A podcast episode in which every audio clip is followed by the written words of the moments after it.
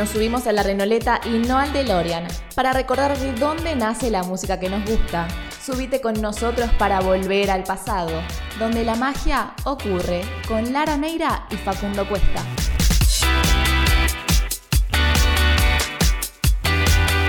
Hola, ¿cómo están todos? Y bienvenidos a un nuevo programa de Volver al Pasado. Como siempre, acompañada de alguien que ya está figurando aquí de nuevo. Él es Facu. ¿Cómo estás, Facu? Hola, Lara, ¿cómo están? ¿Cómo están todos? Bueno, estamos escuchando acá una música bastante fuerte. Eh, a mí me aturde un poco, me altera, pero hoy vamos a hablar del heavy metal.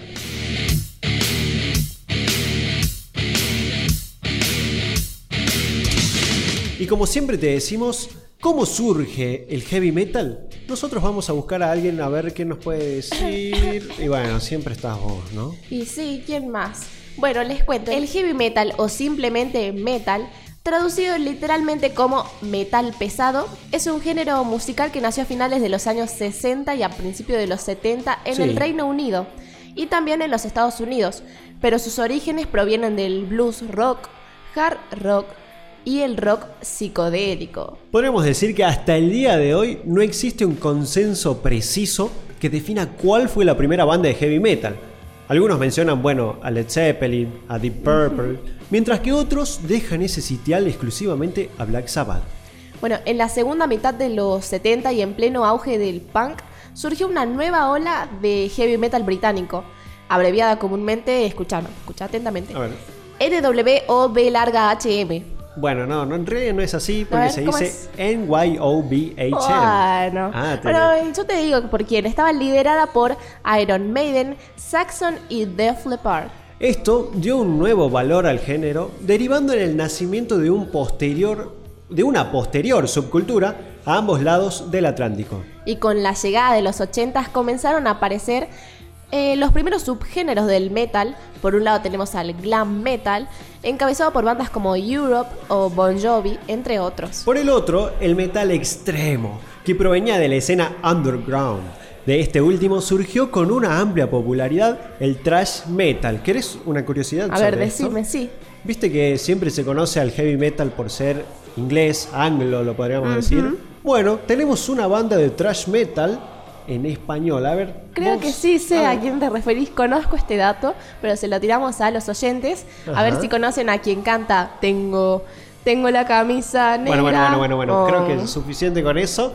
Estamos hablando de Juanes, de quién vamos a estar hablando enseguida con un poco más de detalles. Bueno, y a fines de la década recién mencionada surgieron géneros todavía más extremos, más extremos. ¿Tanto? Sí, como el death metal y el black metal, que tuvieron un auge a inicio de la década de los 90. Podríamos decir que la música metal tiene una aceptación más favorable en los países nórdicos que en otras regiones debido a la apertura social y política en estas regiones. O sea, es extraño pensar que los países nórdicos... Claro, que uno los asocia con la felicidad, lo lindo, ¿viste? Como Sí. Metal. Sí, pero estuve haciendo un censo ahí Oh, a por los países nórdicos. A ver, yo, creo, yo creo que vos tenés los datos. Mira, según el censo que hizo Facu, o sea, dudoso, Finlandia ha sido la que mayor banda por cada habitante tiene. O sea, tiene 50 bandas de metal por cada 100.000 habitantes. Más que cualquier otro país del mundo. ¿Viste qué dato que te traje? Bueno, y es llamada, mira, te tiro, ¿no? Sí. Es llamada Tierra Prometida del Heavy Metal. Loco.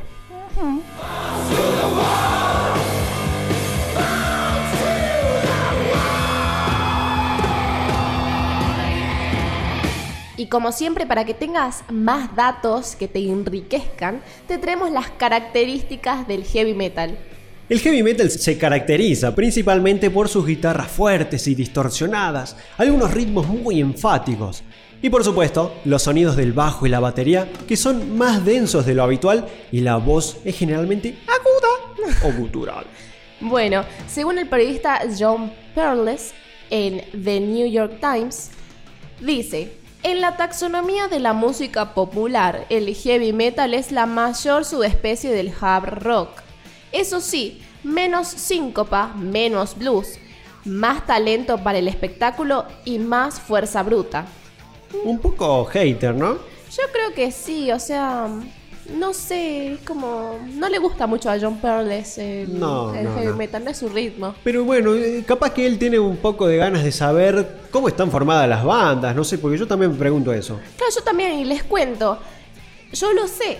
La típica formación de una banda consta de un baterista, un bajista, un guitarrista líder, un guitarrista rítmico y un cantante que en ocasiones también hace de instrumentista. Pará, porque yo traje un datazo. ¿Vos sabías que también puede incluir a un teclista o tecladista para engrosar el sonido en los conciertos en vivo o en las producciones de estudio, sin que éste sea necesariamente un miembro activo de la agrupación? Claro, o sea, está o no está, digamos, pero a veces Sí. lo llaman, a veces no. Es un extra. Ay, pobrecito, pero yo creo que debe sonar re bien en los teclados en el heavy metal. Bueno, también agregamos a la guitarra electrónica, cuya potencia se da a través de los amplificadores, pero también eh, su sonido es clave específico de este género viene de una combinación entre altos volúmenes y una gran distorsión. Además, el guitarrista cumple un rol muy importante en el heavy metal que se lo hace notar mucho en los famosos solos que tienen las bandas en sus canciones y también provoca una tensión amistosa, medio mimosa, cariñosa con el vocalista, pero lo hacen para definir quién es el frontman de la agrupación. Bueno, en un principio la voz de los cantantes se caracterizó por ser aguda, como diría Facu, eh, y otra de las técnicas que se utiliza y que no poseen todos los, los cantantes es el falsete. Pero algunos de ellos tienen un dominio tan perfecto de esta técnica que no llegan a lastimarse la voz. Bueno, yo no, no, no tengo esa habilidad, por eso mejor cambiemos de tema y hablemos justamente del contenido temático del heavy metal que ha sido durante mucho tiempo un objeto de muchísimas críticas, cuyas opiniones van desde que solo son temas juveniles y banales a que son defensores del ocultismo, el fascismo, nihilismo, militarismo y hasta de la misoginia. Bastante polémico es el heavy metal. Y bueno, cabe mencionar que los temas que se tratan en las canciones dependen exclusivamente de las bandas y del subgéneros que éstas interpreten. Y a pesar de la diversidad de conceptos que tratan las bandas, estas, obviamente, no estuvieron ausentes de problemas legales y políticos. Y también por último, para mencionarles, hay algunos países que han sido declarados, que han declarado al heavy metal como una amenaza a los valores tradicionales. Como por ejemplo Marruecos, Egipto, Líbano, China, Corea del Norte. Estos países prohibieron totalmente y persiguieron a los fans del heavy metal.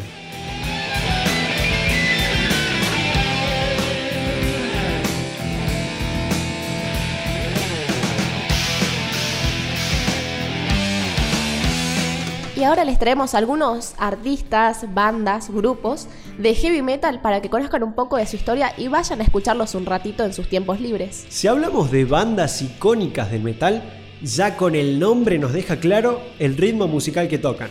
Estamos hablando obviamente de Metallica, una banda estadounidense de heavy metal formada en 1981 en LA, Los Ángeles, alrededor de los daneses Lars Ulrich y James Hetfield.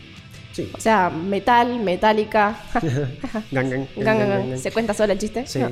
Después de actuar con frecuencia en el circuito local, en 1983 el grupo grabó un primer disco en la línea del thrash metal llamado Kill 'Em All. Su siguiente trabajo, Master of Puppets, en 1986, consiguió entrar con mucha fuerza en la lista de ventas y dio a la banda norteamericana la oportunidad de iniciar una gira de medio año como teloneros de Ozzy Osbourne, a la que siguió una gira en Europa en solitario. Mucho éxito, la verdad. Muchísimo éxito, porque pará, eso no fue todo. A finales de 1988 lanzaron el álbum And Justice for All, muy parecido al nombre anterior, que entró por primera vez en el top 10 de su país con una acogida excelente. Y tres años después tuvo lugar la publicación de Metallica, un álbum de sonido más comercial que los anteriores, que esta sí logró más de 10 millones de copias y es uno de los discos de heavy metal más vendidos en la historia del género No paran. no paran. Por último, sus últimos álbums, Saint Anger en, 19 en 2003 y Dead Magnetic en 2008, alcanzaron también la primera posición en las listas Billboard, aunque con cifras de venta menos espectaculares. Y bueno, yo con el dato random del que hablamos hace A ver. rato, les tiro. El pasado metalero de Juanes es mucho más oscuro de lo que te imaginás. Bueno, Equimosis era el nombre de su reconocida banda de thrash metal. ¿Qué, qué significa Equimosis? Se preguntarán. Bueno, es el nombre científico para un moretón. Mm. Juanes, el rey de los Grammys latinos, porque bueno, ya ganó tantos que hasta ya parece ridículo. Bueno, cuando tenía 15 años tenía su guitarra rota y todavía se llamaba Juan Esteban. Solo Juan Esteban, nada de Juan. Un nombre común de Sí. calle, del barrio. Hoy es Juanes, pero antes era Juan Esteban. En 1987 conoció a Andy García, quien le arregló su guitarra y a Sí. partir de ahí empezaron a tocar juntos. Juntos fueron los que formaron la banda Equimosis, que sacó cinco discos de estudios, un par de EPs y otro par de discos que, que incluyen sesiones unplugged. Pero bueno, no todo en la vida tiene que salir bien. Capaz que tuvo algún tropezón. Y no, tuvieron muchísima mala suerte porque Oh. para el año 1995, cuando ya eran súper reconocidos en la escena colombiana, habían sido invitados a abrir el concierto de Bon Jovi en Bogotá. El Bon Jovi, el que conocemos todos. Claro, el de heavy metal, todo, sí, él, el mismísimo Bon Jovi. Y ese día matan al político Álvaro Gómez Hurtado y Bon Jovi, asustadísimo como cualquiera, se fue del país sin dar su show.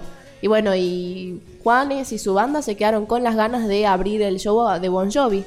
Pero para 2016, luego de una década, más de una década de no grabar nada, se reunió Andy García con el resto del grupo, menos Juanes, y lanzaron un nuevo, un nuevo disco de Equimosis titulado Paz con Cadenas a través del sello colombiano Codiscos. Así que bueno, ya sabes el pasado, ¿podemos llamarlo pasado oscuro de Juanes? Y sí, de heavy metal, metalero, Juanes. Y bueno, como su nombre lo dice, Moretón, que es medio oscuro, pasado oscuro, Morado. morado.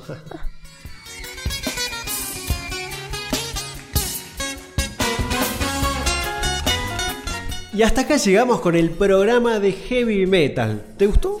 Decinos si no te gustó, porque podríamos cambiarlo. Nada, mentira, esto se queda así, pero es solamente para vos. No sé dónde estás, en un taxi, en un colectivo, en tu casa, buscando a los chicos en el colegio, en la universidad. Contanos, porque nosotros te vamos a estar respondiendo todos los mensajes que quieras por Radio Casal. Esto fue Volver al Pasado.